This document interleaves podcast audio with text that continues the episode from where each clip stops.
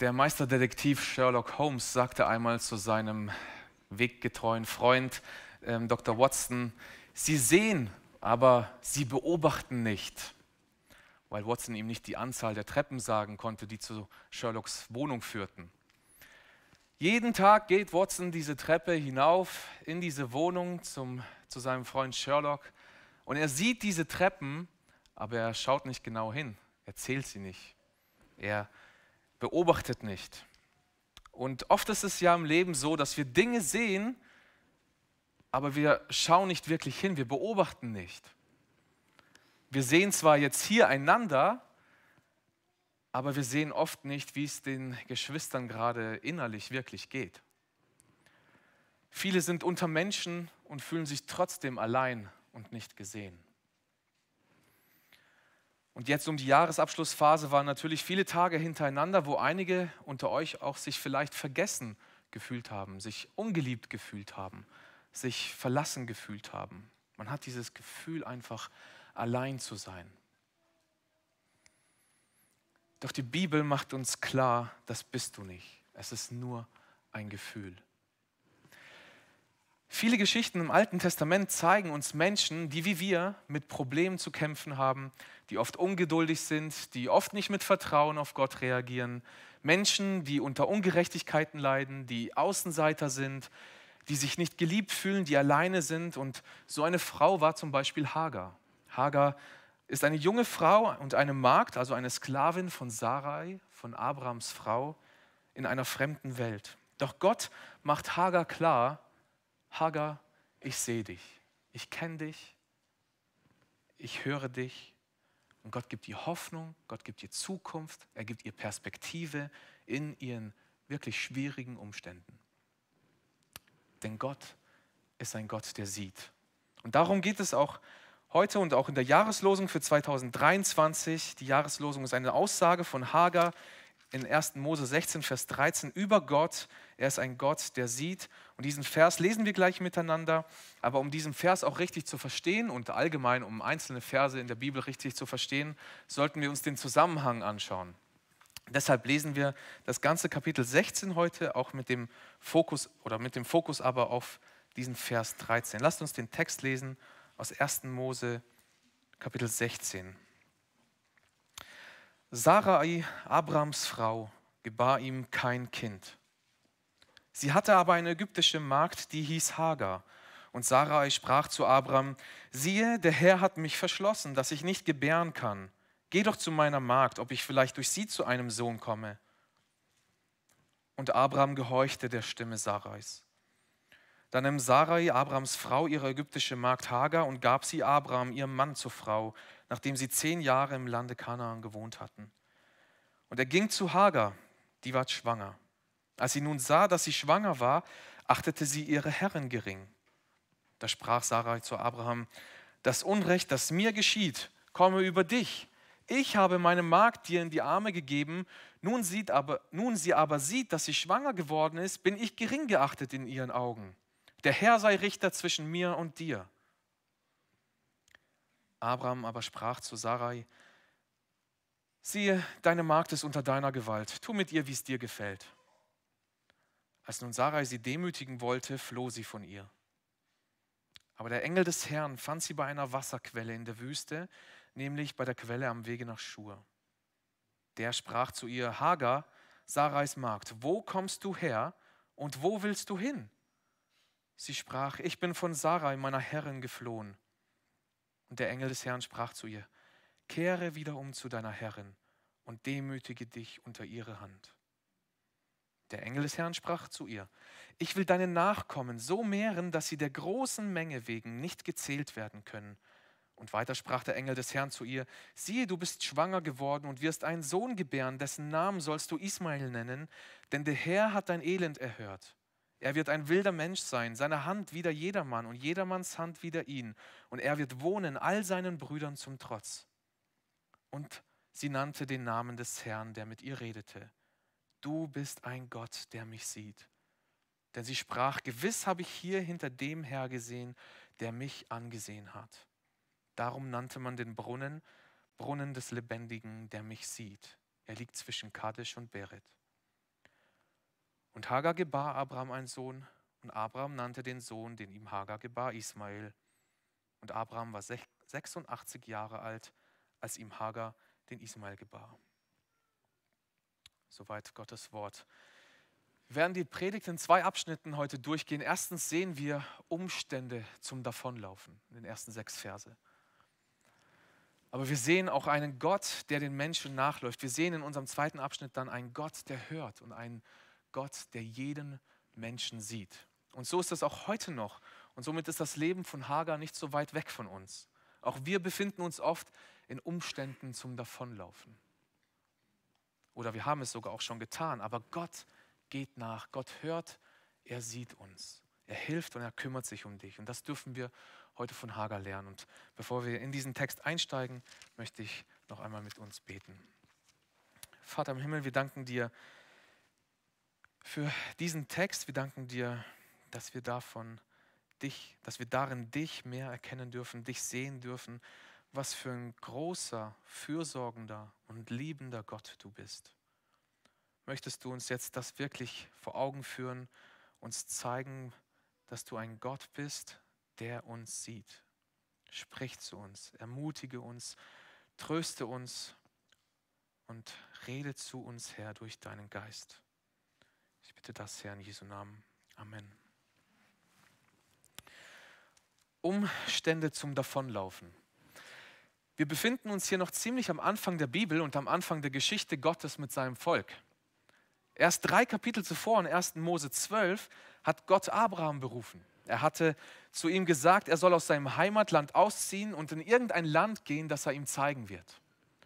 Gott will ihn zu einem großen Volk machen, er will ihm Nachkommen geben und er will ihn segnen. Durch Abraham sollen sogar alle Völker der Welt gesegnet werden. Abraham nahm das ernst. Er glaubte Gott und er machte sich auf den Weg. Abraham war zu dieser Zeit 75 Jahre alt und noch kinderlos. Und jetzt in Kapitel 16, zehn Jahre später, zehn Jahre nachdem Gott ihm die erste Verheißung gegeben hat, lesen wir, Sarai, Abrams Frau, gebar ihm kein Kind. Sie sind schon alt und sie werden immer älter, aber Sarai wird einfach nicht schwanger. Gut, die älteren Geschwister uns denken jetzt auch, mit 75 Jahren willst du auch kein kleines Baby mehr haben. Die Zeit ist vorbei aber sie hatten noch keine Kinder, sie hatten noch keinen Erben und da war ja diese Verheißung von Gott noch. Der Glaube an Gott war da, er kann Wunder tun. Und einer der wichtigsten Aufgaben in der damaligen Zeit war es für eine Ehefrau, einen Stammhalter für den Ehemann zu gebären. Vor allem einen Sohn, ja. Ein, ein Sohn war eine Garantie, dass die Dynastie, der Nachkomme, das Erbe, das Vermächtnis vom Mann erhalten bleibt. Und kinderlos zu sein, galt als eine ganz große Schande. Es galt als Versagen, es, es galt sogar als Verachtung von Gott. Doch was sollen sie jetzt nur tun? Zehn Jahre leben sie in Kanaan. Zehn Jahre versuchen sie Kinder zu bekommen. Abraham ist 85, Sarai müsste über 75 sein. Und einfach nichts passiert. Sie sind gefrustet, Bitterkeit kommt hoch, Zweifel kommen hoch an die Verheißung Gottes. Warum dauert das alles so lange? Und dann tun sie das, was wir alle wahrscheinlich auch tun, wenn es so scheint, dass Gott zu lange braucht. Sie versuchen, die Dinge selbst in die Hand zu nehmen. Und somit schlägt Sarah in Vers 2 vor, geh doch zu meiner Magd, ob ich vielleicht durch sie zu einem Sohn komme. Also da denkst jetzt, was stimmt bei dir eigentlich nicht? Jetzt gibt sie freiwillig ihrem Mann eine andere Frau. Hier, Abraham, schlaf doch mit meiner Magd. Was ist da los? Da ein Kind so wichtig war damals und die Schande so groß war, war man auch bereit, dem Mann eine Zweitfrau oder eine Nebenfrau zu geben. Nach damaligen Gesetzen war es möglich, dass die Magd Hagar das Kind für Sarai bekommt, es aber rechtlich Sarai gehört, weil sie die Magd, weil sie die Sklavin von Sarai ist. Und so konnte sie jetzt für ein Nachkommen sorgen für Abraham. Das war damals in ihrer Kultur um sie herum ganz normal. Also, lesen wir Vers 2 Ende, und Abraham gehorchte der Stimme Sarais. Da nahm Sarai Abrams Frau, ihre ägyptische Magd Hagar, und gab sie Abraham, ihrem Mann, zur Frau, nachdem sie zehn Jahre im Lande Kanaan gewohnt hatten. Wir lesen hier, er gehorchte der Stimme Sarais. Es war nicht Gottes Stimme. Gott hat sich das so nicht gedacht. Sarai und Abraham reagieren hier nicht mit Vertrauen auf Gott. Sie versuchen durch eigenes Tun, durch eigene Werke die Verheißung Gottes zu erfüllen. Und diese Tat wird noch weitreichende Folgen haben. Für Abraham und Sarai, aber auch für ihren Nachkommen und auch für Israel in der gesamten Geschichte. Abraham sollte hier als Haupt Stopp sagen. Er sollte nicht einwilligen, aber er geht darauf ein. Und was passiert? Wir lesen in Vers 4 bis 6. Und er ging zu Hagar und die ward schwanger. Als sie nun sah, dass sie schwanger war, achtete sie ihre Herren gering. Da sprach Sarai zu Abraham: Das Unrecht, das mir geschieht, komme über dich. Ich habe meine Magd dir in die Arme gegeben.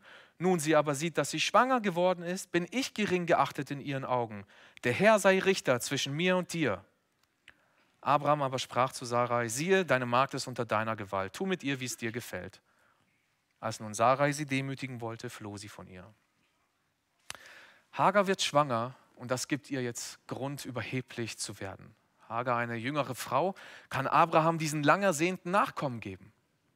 Sie ist jetzt zudem Abrahams Frau. Das war was ganz Besonderes für sie. Ja, es war ein, Abraham war ein angesehener, wohlhabender Mann. Das war ein großer Aufstieg, ein großer Aufstieg für, äh, für Hagar. Doch sie wird hochmütig. Wir müssen Hagar auch etwas verstehen. Stellt euch sie mal vor. Hagar ist vermutlich sehr arm in Ägypten aufgewachsen, sonst würde sie nicht als Sklavin verkauft oder sogar verschenkt werden. Vielleicht haben ihre Eltern sie verkauft, vielleicht ist sie geflohen, vielleicht von den Eltern geflohen, vielleicht ist sie sogar ohne Eltern aufgewachsen, wir wissen es nicht. Ihre Heimat ist weit weg und sie muss unter fremden Menschen leben, denen sie dienen muss, in einem fremden Land. Ja, sie hat kein eigenes Leben, sie hat kein selbstbestimmtes Leben. Sie kann nicht tun und lassen, was sie will, denn sie ist eine Sklavin, sie ist die Magd von Sarai. Hagar hatte kein einfaches Leben hinter sich. Es war wirklich ein schweres Leben. Und das entschuldigt jetzt nicht ihr Verhalten, aber hier kommt für sie die einmalige Gelegenheit, etwas Größeres zu werden als nur eine Magd. Sie wird zur Frau Abrahams. Sie wird auch noch schwanger, was ihre Herren so lange verwehrt bleibt. Und so eskaliert natürlich alles und es kommt zum Bruch. Und hier gibt es jetzt Zickenkrieg, wie wir in einem Klatsch- und Tratsch-Magazin lesen können. Sarah geht zu Abraham. Sie fühlte sich gekränkt und gedemütigt und beklagt sich bei ihrem Mann. Er ist ja jetzt verantwortlich für Hagar. Es ist ja jetzt seine Frau. Er ist der Herr des Hauses. Er soll jetzt also auch für Recht sorgen. Und Abraham weigert sich einfach, sich einzumischen. Er nahm weder Sarah noch, Sarah noch Hagar in Schutz. Sie ist doch in deiner Hand du kannst mit ihr tun, was du willst. Das ist seine eiskalte Antwort. Er will nichts damit zu tun haben. Ja, sie spüren jetzt langsam Konsequenzen. Es ist doch nicht alles so schön, wie sie sich das ausmalten. Hagar wird wieder also Sarais Magd und sie nutzt das an. Sie fängt Hagar an zu demütigen. Sie rächt sich an ihr. Und wir wissen nicht wie, aber wir können uns vorstellen, dass es nach damaligen Sitten nicht nett war. Und irgendwann eskaliert alles. Alle Sicherungen brennen durch bei Hagar. Sie ist am Ende ihrer Kräfte und sie ergreift die Flucht. Ich hoffe, ihr spürt, dass hier in den Versen so viel Drama steckt. Es gibt so viele Verletzungen von Sarai zu Hagar, von Hagar zu Sarah.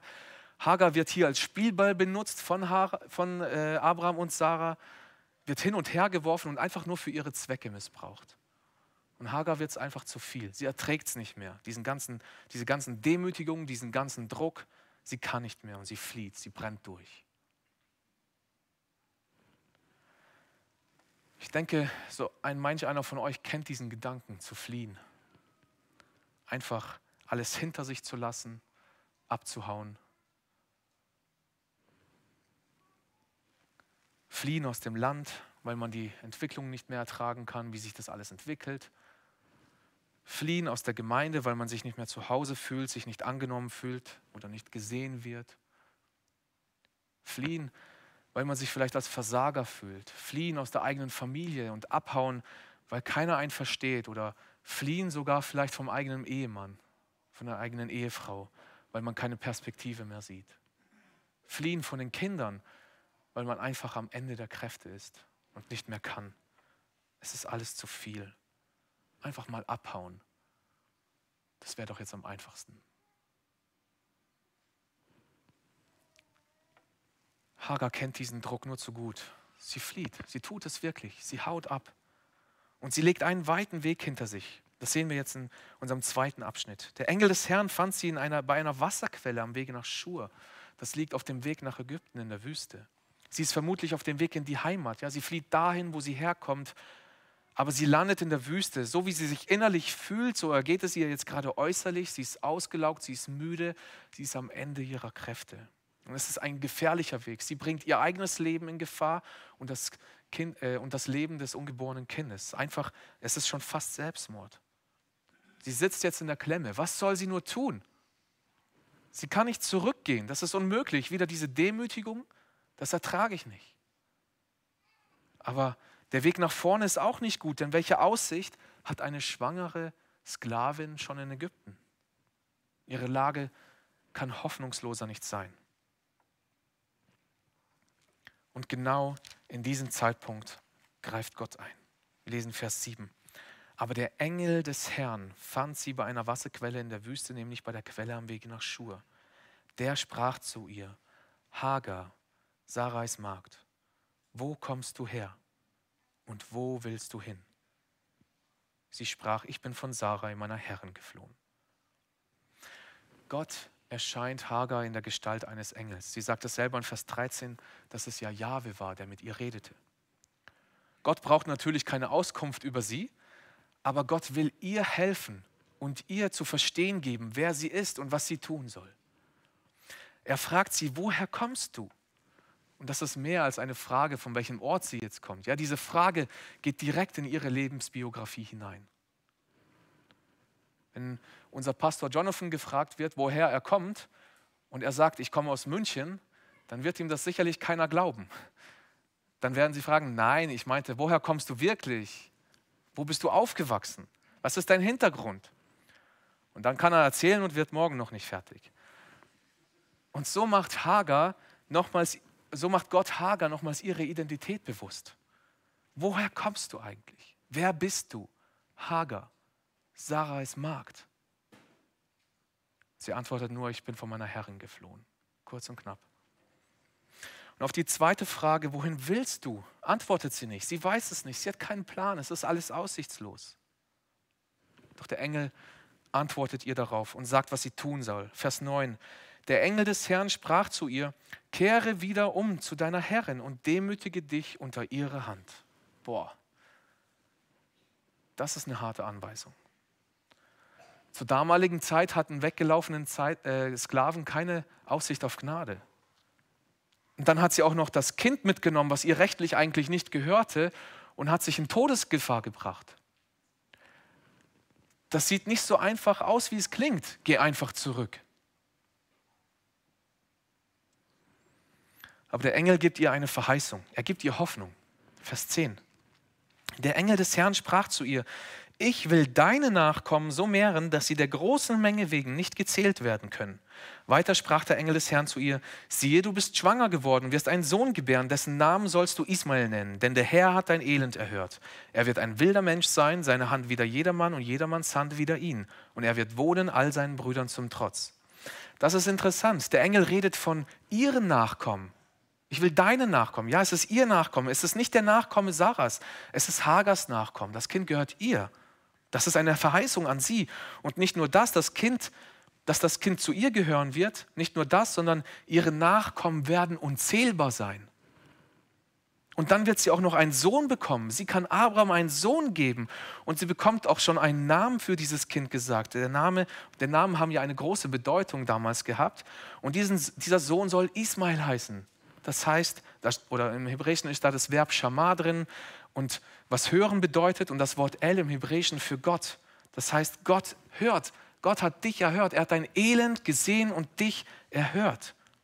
Deshalb soll er Ismail heißen. Und vermutlich hat Hagar da am Wasserbrunnen zum Herrn geschrien, als sie flieht und keinen Ausweg mehr gesehen hat. Und Gott hat ihr geantwortet. Gott hört sie. Gott ist ein Gott, der hört. Und jedes Mal, wenn sie Ismail zum Essen gerufen hat, wurde sie daran erinnert. Der Herr hat dein Elend gesehen, er hat es erhört. Und sie kriegt noch eine weitere Verheißung. Gott hat mit ihrem Nachkommen auch noch was vor. Gott hat einen Plan mit ihr und ihrem Nachkommen. Hagar und ihr zukünftiger Sohn Ismael sind eigentlich nicht in Gottes auserwähltem Volk vorgesehen. In den Ausführungen von Paulus im Galaterbrief, wie wir vorhin in der Textlesung hörten, dient Hagar ja eigentlich nur als ein Bild für den Gegensatz zwischen Sklaverei und Freiheit, zwischen Fleisch und Geist, zwischen Werke und Verheißung. Und für uns hört sich das jetzt so an im ersten Moment wie eine Abwertung von Hagar. Ja, sie gehört nicht zu Gott. Aber das will Paulus gar nicht darlegen. Paulus legt einfach nur die Fakten dar, wie die Verheißungslinie geht. Es bedeutet einfach, dass Isaak der vorgesehene Erbe ist, Ismael nicht. Gott will durch Sarai ein Nachkommen geben, denn aus Gnade soll es sein. Aber das macht es ja noch umso erstaunlicher, dass Gott sich die Mühe um Hagar macht, eine Frau, die nach menschlichen Maßstäben abgeschrieben ist. Gott gibt ihr Bedeutung. Gott, Gottes Erbarmen gilt einzelnen Menschen. Ja, Gott will seine Heilsgeschichte mit Abraham und Sarai vollbringen. Er hat sie auserwählt, um sich ein Volk zu schaffen, durch das er die ganze, äh, durch das er die ganze Welt segnen möchte. Dieses Volk soll ein Licht sein und auf Gott hinweisen und es soll ein Segen sein für die ganze Welt. Aber sein Erbarmen und seine Erwählung gilt einzelnen Menschen. Und das sehen wir im Alten Testament immer wieder. Und hier kommt nun Hagar ins Staunen und sieht, dass der Schöpfer des Universums, dieser große Gott, hat an sie gedacht. Hagar erkennt nun, dieser Gott, er sieht mich. Ich, diese kleine, unbedeutende Frau, eine Sklavin, eine Magd, ohne Familie, allein irgendwo. Ich werde eine eigene Familie haben. Ich werde Nachkommen haben. Ich werde zahlreich, sein. Ich werde bedeutsam sein. Hagar sieht nun diesen großen Gott und dann sagt sie eben in Vers 13, und sie nannte den Namen des Herrn, der mit ihr redete. Du bist ein Gott, der mich sieht. Denn sie sprach, gewiss habe ich hier hinter dem Herr gesehen, der mich angesehen hat. Vers 14 noch, darum nannte man den Brunnen Brunnen des Lebendigen, der mich sieht. Er liegt zwischen Kadesh und Beret. Gott ist ein Gott, der sieht. Er sieht mich. In der Wüste, irgendwo abgehauen. Er sieht mich, denn er sieht alles.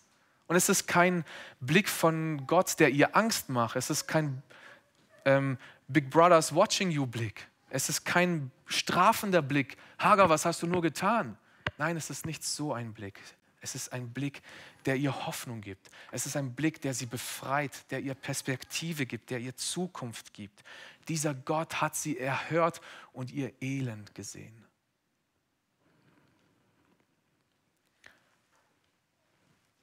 Abraham hat Hagers nackten Körper gesehen, aber er hat nicht sie gesehen. Sarai hat einfach in Hagar ein Potenzial der Fruchtbarkeit gesehen, ein Brutkasten aber er hat nicht sie gesehen. Abraham und Sarah kannten sie, aber nur, wie sie ihren eigenen Zwecken dienen kann. Aber Gott sah Hagar und das änderte alles. Sie wurde gesehen, das bedeutet als Individuum gesehen, dass, das, dass es das Ebenbild seines Schöpfers trägt, wertgeschätzt, anerkannt und respektiert.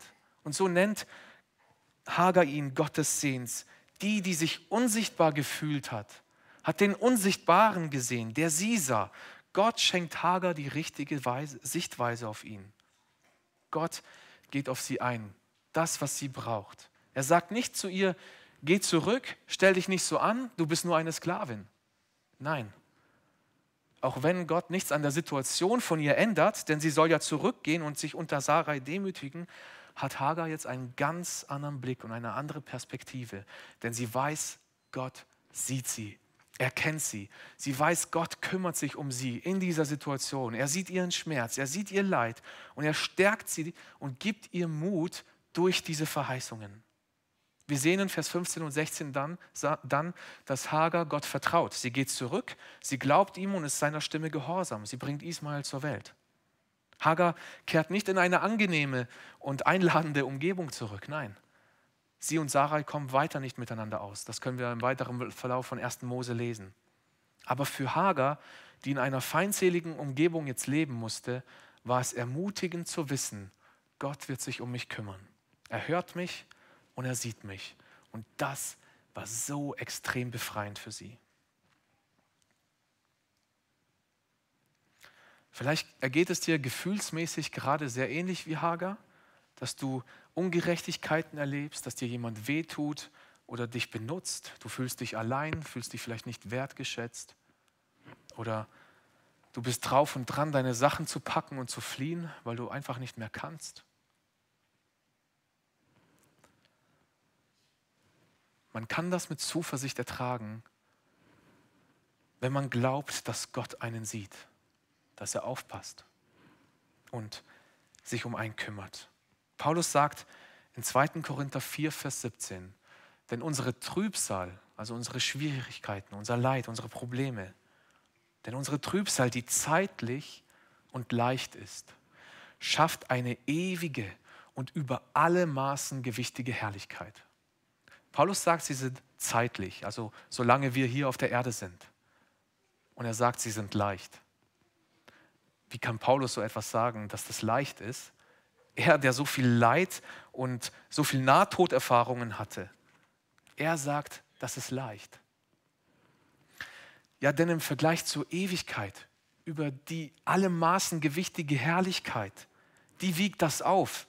Gott gibt uns hier Perspektive, wie wir das schaffen können, hier auf der Erde auf Gott zu warten, ihm treu zu bleiben, ihm zu glauben und ihm weiterhin zu vertrauen in den schwierigsten Umständen. Wie? Mit Blick auf die übermaßen gewichtige Herrlichkeit.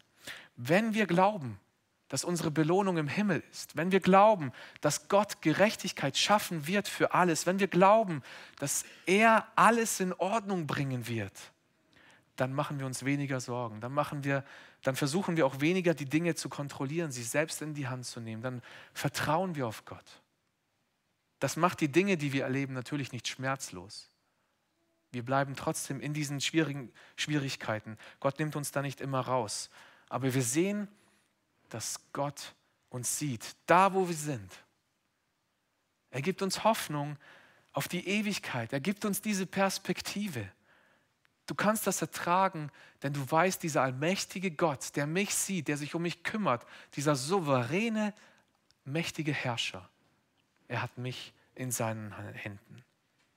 Und er schaut nicht auf dich, er schaut nicht auf uns, wie wir Menschen auf Dinge schauen. Ja, er schaut nicht, wie wir auf unser Handy schauen, er scrollt nicht passiv durch, wie wir auf Instagram oder sonstiges einfach durchscrollen und gar nicht mehr wissen, was wir geschaut haben. Wir schauen uns Bilder halbherzig an, wir sehen einfach nicht genau hin.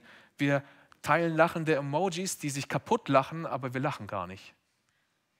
So schaut Gott nicht auf uns.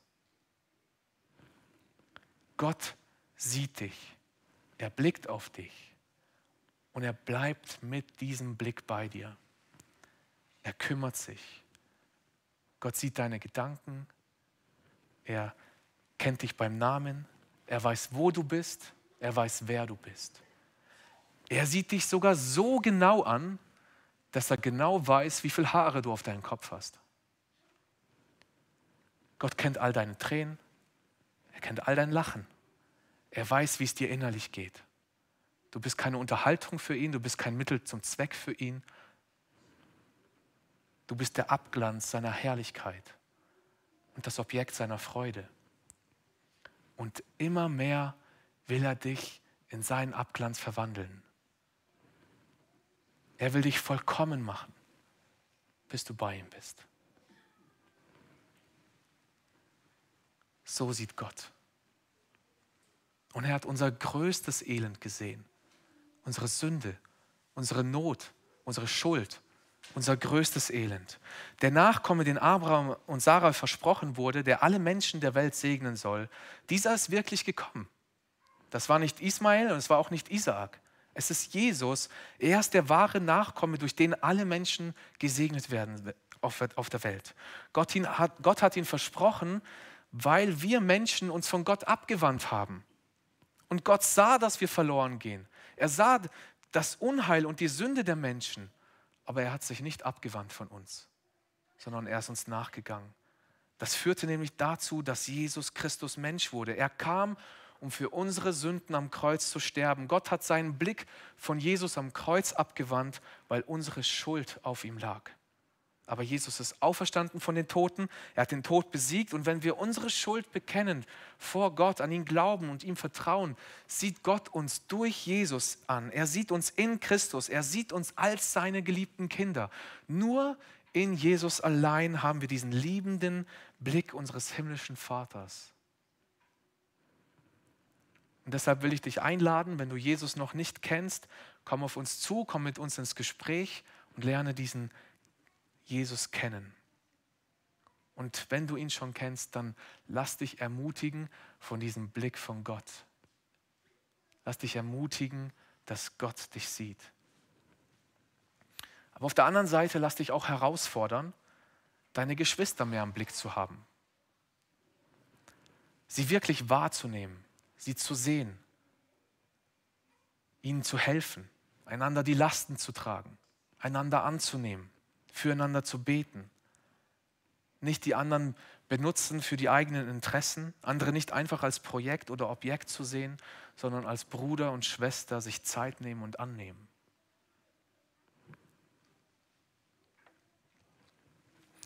So weiß ich nicht, was mir und was dir für Umstände dieses Jahr noch so entgegenkommen. Vielleicht wird es eine Dürrezeit, vielleicht wird es aber auch ein Jubeljahr, egal was es ist, eins ist gewiss, Gott hört dich und er sieht dich. Und niemals wendet er seinen Blick von dir ab. Niemals, und das hat er uns versprochen, wird er dich aus den Augen verlieren. Denn in Christus bist du sein Kind. Er hält dich fest. Amen.